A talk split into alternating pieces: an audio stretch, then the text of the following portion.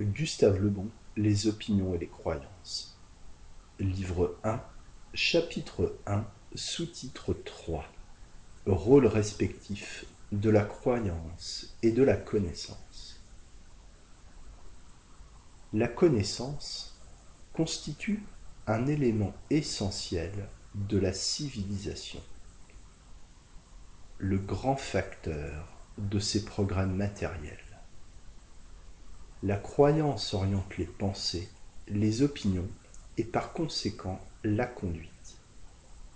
Jadis supposées d'origine divine, les croyances étaient acceptées sans discussion. Nous les savons aujourd'hui issues de nous-mêmes et cependant elles s'imposent encore. Le raisonnement a généralement aussi peu de prise sur elles que sur la faim ou la soif. Élaborée dans les régions subconscientes que l'intelligence ne saurait atteindre, une croyance se subit et ne se discute pas. Cette origine inconsciente et par suite involontaire des croyances les rend très fortes, religieuses, politiques ou sociales. Elles ont toujours joué un rôle prépondérant dans l'histoire. Devenue générale, elle constitue des pôles attractifs autour desquels gravite l'existence des peuples et impriment alors leur marque sur tous les éléments d'une civilisation. On qualifie clairement cette dernière en lui donnant le nom de la foi qui l'a inspirée. Civilisation bouddhique, civilisation musulmane, civilisation chrétienne sont des appellations très justes. C'est qu'en devenant centre d'attraction, la croyance devient aussi centre de déformation. Les éléments divers de la vie sociale, philosophie, art, littérature, se modifient pour s'y adapter. Les seules vraies révolutions sont celles qui renouvellent les croyances fondamentales d'un peuple. Elles ont toujours été fort rares. Seul, ordinairement, le nom des convictions se transforme. La foi change d'objet, mais ne meurt jamais. Elle ne pourrait mourir, car le besoin de croire constitue un élément psychologique aussi irréductible que le plaisir ou la douleur. L'âme humaine a horreur du doute et de l'incertitude. L'homme traverse parfois des phases de scepticisme, mais n'y séjourne jamais. Il a besoin d'être guidé par un credo religieux, politique ou moral qui le domine et lui évite l'effort de penser. Les dogmes détruits sont toujours remplacés.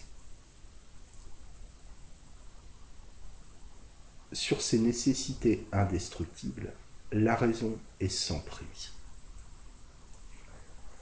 L'âge moderne contient autant de foi que les siècles qui l'ont précédé. Dans les temples nouveaux, se prêchent des dogmes aussi despotiques que ceux du passé, et comptant aussi comptant d'aussi nombreux fidèles.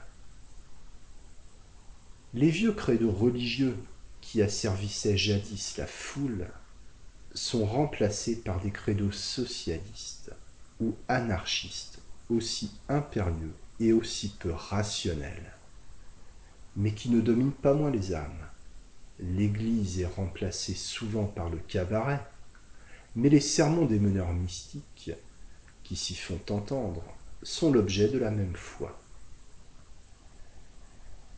Et si la mentalité des fidèles n'a pas beaucoup évolué depuis l'époque lointaine, où sur les rives du Nil, Isis et Hathor attiraient dans leurs temples des milliers de fervents pèlerins, c'est qu'au cours des âges, les sentiments, vrais fondements de l'âme, gardent leur fixité. L'intelligence progresse. Les sentiments ne changent pas. Sans doute la foi en un dogme quelconque n'est généralement qu'une illusion. Il ne faut pas la dédaigner pourtant. Grâce à sa magique puissance, l'irréel devient plus fort que le réel. Une croyance acceptée donne à un peuple une communauté de pensée génératrice de son unité et de sa force. Le domaine de la connaissance étant très différent de celui de la croyance, les opposer l'un à l'autre est une tâche vaine, bien que journellement tentée. Dégagée de plus en plus de la croyance, la science en demeure cependant très imprégnée encore. Elle lui est soumise dans tous les sujets mal connus, les mystères de la vie ou de l'origine des espèces, par exemple. Les théories qu'on y accepte sont de simples articles de foi, n'ayant pour eux que l'autorité des maîtres qui les formulèrent.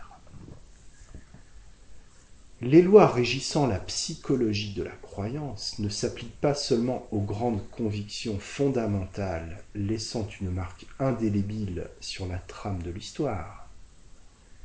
Elles sont applicables aussi à la plupart de nos opinions journalières sur les êtres et les choses qui nous entourent. L'observation montre facilement que la majorité de ces opinions non pas pour soutien des éléments rationnels, mais des éléments affectifs ou mystiques, généralement d'origine inconsciente. Si on les voit discuter avec tant d'ardeur, c'est précisément parce qu'elles sont du domaine de la croyance et formées de la même façon. Les opinions représentent généralement de petites croyances plus ou moins transitoires. Ce serait donc une erreur de croire qu'on sort du champ de la croyance en renonçant à des convictions ancestrales. Nous aurons l'occasion de montrer que le plus souvent on s'y étendisait davantage.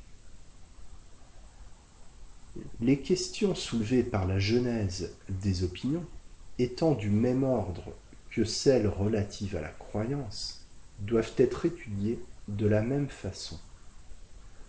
Souvent distinctes dans leurs effets, croyance et opinion appartiennent cependant à la même famille, alors que la connaissance fait partie d'un monde complètement différent. On voit la grandeur et la difficulté des problèmes abordés dans cet ouvrage.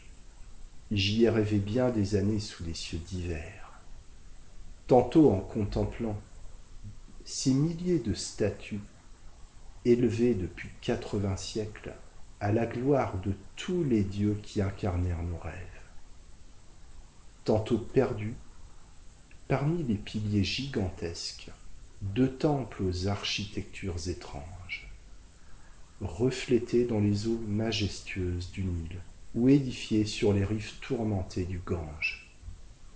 Comment admirer ces merveilles sans songer aux forces secrètes qui les firent surgir d'un néant d'où aucune pensée rationnelle n'aurait pu les faire éclore?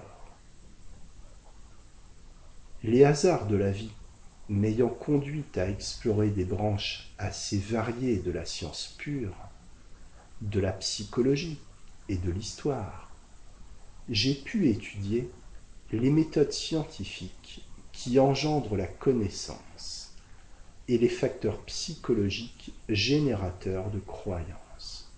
La connaissance et la croyance, c'est toute notre civilisation et toute notre histoire.